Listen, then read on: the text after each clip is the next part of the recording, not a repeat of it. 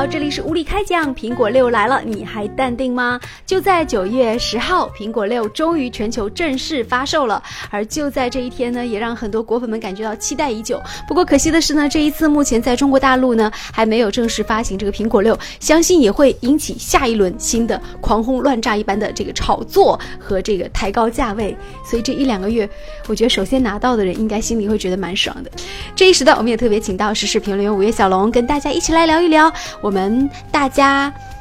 期待的这个苹果六，或者说你还期待苹果六吗？就是关于苹果公司的这一款手机啊，这么多年来一直受人关注，关键还是因为它的技术那种开拓性已经形成了一种文化，大家关注的不仅仅是一个，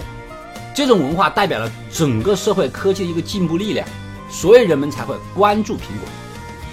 难道没有回忆起来吗？你第一次见到 iPhone 和 iPad 的时候，你的感觉是什么？你说怎么会有这么先进的一个东西啊？用手触摸屏，在苹果之前，没有任何一个手机公司敢用触摸屏。大家都会觉得触摸屏这个东西使得手机很麻烦，出现很多误操作。可是苹果利用它什么短点、长点、长画，还有长按功能，将整个触摸屏使用的非常的方便，并且还使用了里面的什么用双手操作、多点触摸，使得照片可以扩大、可以放小。然后整个程序和触摸屏接触的非常的完美，这是乔布斯的一种思维啊，把别人认为是鸡肋的东西，却发展成为了一个无限厉害。其实触摸屏很早以前，我们知道是现在解密的东西了解到，触摸屏的技术在一九六几年就已经生产出来了。可是大家一直认为触摸屏是鸡肋，只有乔布斯使它真正的绽放出了光彩。它才会变成文化，所以人们总是很关注它，因为我们时刻想知道苹果的下一款手机会不会让我们带来更多惊艳。除了，但是现在那个多点触摸这个，其实很多人已经不再关注了，因为所有的手机都做得到啊。我们谈到这个问题啊，就是说苹果公司它那种领先一个时代的科技这种特点，现在逐渐已经消失了。由于乔布斯的逝去以后啊，现在的苹果公司。它可以说，它换型号跟换衣服一样快，可是每件衣服之间没有特色。它还在赖以生存的，到目前为止还能够赖以生存，让所有的果粉们继续很喜欢它的。实际上，剩下就是它的一个操作系统。但是人们却发现啊，苹果已经由原来的先行者的地位，而变成了今天的追随者。苹果本次发售了苹果六，最大的改变啊，实际上就是因为它选择了大屏幕手机。对，而大屏幕呢？早已经被三星，甚至我们国内的很多像小米呀、华为啊等等手机已经率先采用了多年了。那实际上呢，本次发布赛啊选在我们的教师节出现，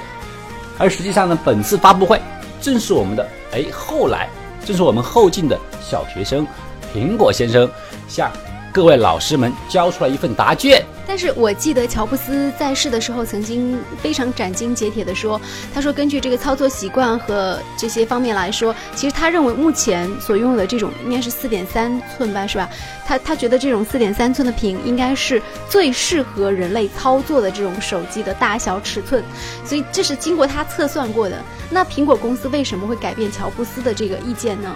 就乔布斯这个人呢，他是一个有坚持、有自己原则的人。”包括他在发售的时候，他说如果没有一种跨时代变化的手机，他是不会轻易去发售的。在他当初就说到你的这个尺寸问题啊，手机四点三英寸是最适合单手操作的。然后同时呢，他推出的 iPad 十英寸的 iPad 也是最适合平板电脑的显示以及娱乐特性的。可是乔布斯啊，刚刚离去不久，他的这些坚持啊，就陆续的被他的后来者。一个又一个打破，嗯，比如说我们知道那个 iPad 出了很多 mini 的版本，对，iPad 首先是背叛了这一个尺寸啊，出了很多 iPad mini，实际上它主要的还是为了跟很多其他的品牌的平板电脑进行竞争，嗯，就说他看中的已经不是坚持，不是它的文化，而是生意了。iPhone 手机里面能够找到的功能，很多的山寨手机，甚至国产手机全部都已经达到了。呃，但是我觉得是这样的，就是这次大家期待的有两有一个点是没有做到，其实很多网友是蛮失望的，就是每一次在看到这个手机来更新的时候，我们是期待它的摄像头可以做得更好，因为苹果的拍照功能在我们用过的所有的手机当中，我个人觉得是最好用的，所以它这次没有升级它的摄像头，其实还蛮让人觉得遗憾的，而且最让人觉得遗憾的事情，好像是说这个摄像头。难怪呢，也是有不少网友在网络上留言说，这个苹果手机的这个摄像头确实让他觉得心里有点添堵。但是这并不能阻止果粉们追随苹果的这种脚步。那相信在接下来的时间当中呢，我们可以预见到的事情就是这个苹果六啊会带来一个销售的高峰，而同时之前的这个 iPhone 五也有可能会出现降价的狂潮。有人就说啊，今天的这个苹果呢是虽然缺少了划时代的创意，但是呢，在很多这个忠实的果粉的心目当中呢，它依然是这个操作感最好的一款手机。那不知道你是否会期待苹果六呢？好，感谢关注收听了这一时段的无理开讲，再见。